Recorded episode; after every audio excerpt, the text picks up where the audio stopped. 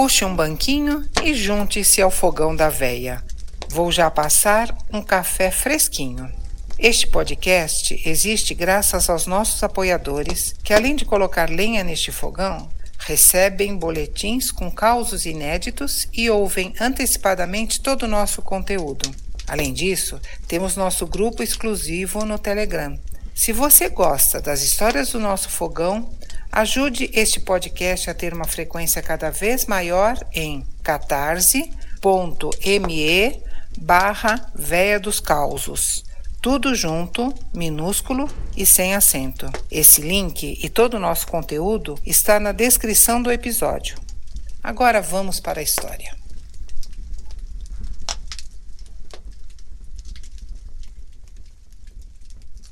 O caso que eu vou contar hoje aconteceu com uma amiga. Ela foi para a Espanha através da universidade para fazer um intercâmbio durante seis meses. Ela conseguiu um pequeno apartamento não muito longe do campus. Na verdade, ela dizia que era o único ponto positivo do lugar. Era um prédio bastante antigo que tinha sido reformado e mal remodelado só para dar lugar a microapartamentos. A maior parte dos moradores era de estudantes, justamente pela proximidade do campus mas o clima não era legal. Ela contava que no apartamento do lado vivia um cara romeno que não falava com absolutamente ninguém. Ele era super estranho, sujo, grosseiro. A minha amiga evitava ao máximo cruzar com ele pelos corredores, mas às vezes era inevitável. Ela diz que lembra direitinho do cheiro azedo que ele deixava quando passava. A amiga tinha o sono bastante leve, e todas as noites ela acordava com os móveis arrastando no andar de cima, no apartamento bem em cima do dela. Em seguida vinham batidinhas, como se alguém batesse suavemente com uma bengala no chão. O ruído era bastante ritmado, só que era contínuo. Não chegava a incomodar. Mas se o sono não vinha, ela ficava prestando atenção. E numa dessas ela percebeu que tinha um padrão naquelas batidas. Então alguém fazia de propósito, com certeza. Num certo dia, já cansada da frequência do ruído, ela foi logo cedo até o apartamento de cima e começou a bater na porta, insistentemente. Ninguém aparecia. Depois da terceira, quarta tentativa, uma moça abriu a porta no apartamento do lado. Muito simpática, disse que o rapaz que mora ali estava viajando e que só voltaria na outra semana. Mas ele viajou hoje? Não, já viajou faz um mês. Mas eu escuto ruído aqui todas as noites. Impossível. Eu rego as plantas dele, tenho a chave. Só eu entro e é de manhã. Não tem ninguém aí. A minha amiga ficou intrigada e nada satisfeita. Naquela noite ela decidiu não dormir, esperando barulho. E logo ele veio. Primeiro os móveis arrastando.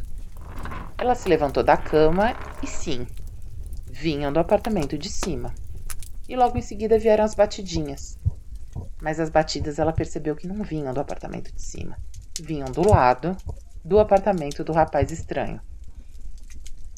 Era certo, estavam mais pro alto, mas era na parede lateral. Lamentou. Ela nem cogitava conversar com aquele vizinho por nada. Decidiu ignorar e assim o fez. Terminou o intercâmbio escutando todas as noites o barulho. Ela diz que até se acostumou, que às vezes nem acordava. Fim do intercâmbio, retorna ao Brasil, tudo bem. Algum tempo depois, ela descobriu que o romeno vizinho estava preso, acusado de assassinato. Ficou chocada com o perigo que correu por tanto tempo. Um assassino ao lado, meu Deus! Definitivamente o santo dela era muito forte. Um outro tempo depois, foi passar um domingo na casa dos pais, com a família toda reunida. No meio da tarde, enquanto brincava com os sobrinhos, o mais velho diz: Tia, eu aprendi a pedir socorro em código Morse. E ele fez as batidinhas com um boneco na tampa de madeira da mesa. A amiga congelou. Eram exatamente as mesmas batidas que ela escutava todas as noites na Espanha. Gostou dessa história? Compartilhe e comente marcando a Véia em suas redes sociais. Ah, não esqueça de apoiar nosso projeto, tá?